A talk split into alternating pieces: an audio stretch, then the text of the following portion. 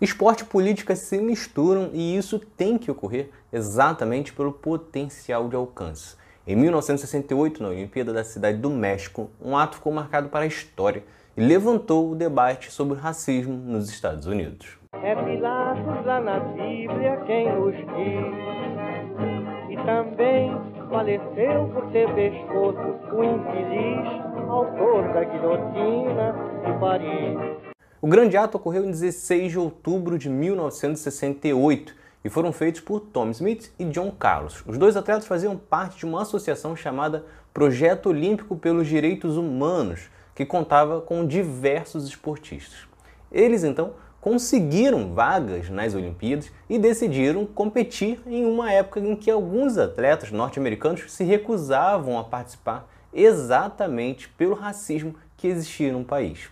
Aqui já contei a história de Jesse Owens, que em 1936 se tornou o primeiro atleta a ganhar quatro ouros em uma mesma Olimpíada e, mesmo assim, foi discriminado ao voltar para casa. Só que Tom Smith e John Carlos foram para o evento e fizeram história. Smith voou na pista e cruzou a linha de chegada em primeiro com 19,83 segundos, faturando ouro nos 200 metros. John Carlos veio um pouco atrás e ficou com o bronze. Os dois, então, na hora do pódio, decidiram baixar a cabeça e erguer o punho, usando luvas pretas numa saudação dos Panteras Negros. Os Panteras Negros eram uma organização política, socialista e revolucionária dos Estados Unidos que havia sido fundada dois anos antes. Tinha como principal objetivo exatamente organizar a população negra para enfrentar a violência policial causada nas cidades. Quando Tom Smith e John Carlos fizeram esse gesto, os Estados Unidos viviam possivelmente o momento mais tenso deste debate racial. Era o momento em que os racistas do país, tanto o povo quanto o governo, faziam os mais violentos ataques para evitar o fim da segregação racial no país. Isso porque, três anos antes do gesto, Malcolm X havia sido assassinado nos Estados Unidos e poucos meses antes da Olimpíada ocorrer, foi a vez de Martin Luther King ser assassinado dois dos mais importantes ativistas contra o racismo nos Estados Unidos. Isso sem contar também que um ano antes, o pugilista Muhammad Ali havia perdido seus títulos por se recusar a participar da Guerra do Vietnã.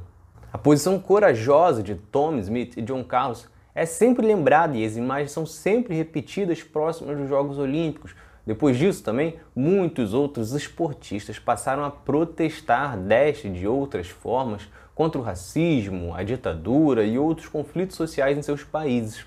Só que a verdade é que, embora hoje seja visto como um ato político importante do passado, antes eles foram severamente atacados. O Comitê Olímpico Internacional foi o primeiro que teve uma postura absurda. Ao, além de criticar o ato, decidiu expulsar os dois atletas da Vila Olímpica e chegou até a ameaçar retirar as medalhas dos dois.